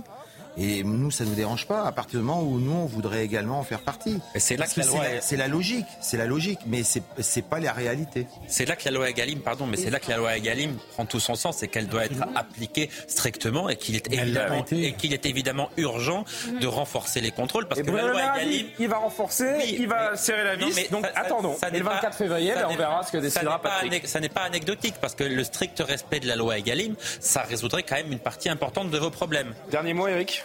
En fait, ces images sont intéressantes parce que. Là, de ces gens qui s'amusent Oui, on se posait la question de, qui est le coupable. Et ils relâchent la pression. Et ça fait du bien à voir. Ça, ça, c'est la France éternelle que les gens aiment, mais qui est qualifiée en permanence cette, cette France réac, cette France de l'ancien temps. Et c'est cette idéologie aussi qui a voulu euh, abandonner complètement la ruralité depuis des années, qui a voulu abandonner l'industrie, qui a dit qu'il fallait partir vers une logique de service, que si finalement on parlait de frontières et de contrôle, c'est qu'on était euh, d'extrême droite, c'est cette idéologie-là. Qui in a fait qu'énormément. Aujourd'hui, ça paraît, ça paraît ringard lorsque vous êtes un technocrate de Bruxelles euh, de dire que vous avez euh, un ami agriculteur ou que vous venez d'une ferme. Aujourd'hui, on le voit bien d'ailleurs dans les différents plans de financement qui ont été donnés. On a d'abord investi, euh, on avait investi d'abord dans les banlieues. On parlait des 150 millions d'euros, du volet de 150 millions d'euros d'aide. Eh bien, c'était la somme qui a été consacrée depuis 2014 sur la, vous savez, à Romans-sur-Isère. Pourquoi vous voulez, euh, c'est depuis en 8 des- ans, c'est-à-dire, ben si, mais c'est ce qui s'est passé. C'est eux qui les pas ont de raison opposés, c'est eux qui les ont opposés pendant des années. Et je veux dire, c'était intéressant parce que justement, Harold disait ce que ce matin, Victor Orban, qui est ce, ce dirigeant euh, de l'Europe de l'Est, qui pour le coup a un discours qui est jugé réactionnaire au sein de, de l'Union européenne, il est sorti, lui, il est allé voir les manifestants, euh, les agriculteurs à Bruxelles, et il leur a dit, ben, c'est vous le peuple. Et dans le fond aussi, c'est ça, j'espère qu'à un moment donné, on pourrait mettre en avant, c'est que cette France-là, on l'aime, et il faut pouvoir la défendre. Et on, aime voir ces images euh, d'agriculteurs qui relâchent un peu cette, euh, cette pression, en effet. Mais à n'en pas douter, hein, ça ce serait devenu un petit peu plus, euh, un petit peu plus violent, un peu moins maîtrisable. Le procès en extrême droitisation euh, aurait commencé à, à se faire, c'est une évidence. Mais chez vos confrères d'ailleurs, sur certains syndicats, déjà cet après-midi, on voyait des bandeaux qui euh, parlaient d'une proximité potentielle avec le Rassemblement national. Vous savez, Julien, ça a déjà commencé. Allez, trois quotidiens à, à- voir dans, vos une demain. On va prendre le Figaro aujourd'hui en France et Ouest France. Je le dis à, Martin en régie parce qu'on est très en retard. Le Figaro, les agriculteurs, le plan d'Atal amorce la sortie de, crise et l'Europe euh, rappelle le Figaro qui débloque 50 milliards donc pour soutenir une Ukraine en, plein doute. Aujourd'hui en France, la version nationale du Parisien, évidemment, l'agriculture euh, au cœur du journal. Comment la crise se débloque. C'est vrai que les Bleus jouent euh, aussi nation. hein. Ça va arriver ce week-end. Il y a un premier match. Je sais pas contre contre qui? Je crois que c'est l'Irlande, mais peut-être que je dis une bêtise. Colère agricole vers une levée des blocages pour euh, Ouest France, le premier quotidien euh, régional de France, euh, qui euh, évidemment fait sa une également, comme tous les autres euh, quotidiens que j'aurais pu prendre le temps de vous montrer. Oui, c'est bien Franche-Irlande. Le choc des revanchards, disait euh, Ouest France, dira Ouest France demain matin, mais on n'a pas le temps de, de vous le montrer. On peut finir avec l'image des agriculteurs, s'il vous plaît, les, les amis. Merci beaucoup, Patrick paquito. Legras, d'avoir été avec nous. C'est un paquito. Oui, c'est marrant que vous me disiez ça parce que je- j'embrasse Fabien Antoniente qui nous regarde et qui m'a envoyé ce message en me disant le Paquito rite basque. Donc merci beaucoup pour euh, l'info, euh, cher Fabien, et on est très heureux d'avoir vu ce, ce Paquito en direct sur. euh, sur- on s'en fait un, euh, Patrick? Non, on verra ça hors antenne. Merci beaucoup, les amis. On, sourit, mais évidemment, vous le savez que on, on a tous embrassé cette, euh, cette cause avec vous et on vous soutient dans ce, combat qui, euh, malgré la fin des blocages, est loin d'être euh, terminé. Rendez-vous pour un premier bilan avant le salon de l'agriculture et j'espère qu'on aura l'occasion d'en reparler ensemble régulièrement sur CNews. Merci de nous avoir suivis. Édition euh, la nuit dans un instant avec Maureen Vidal. Le soir info week-end avec euh, Olivier de Carenfleck à partir de demain. Je vous dis rendez-vous lundi. Donc bonne nuit, à très vite.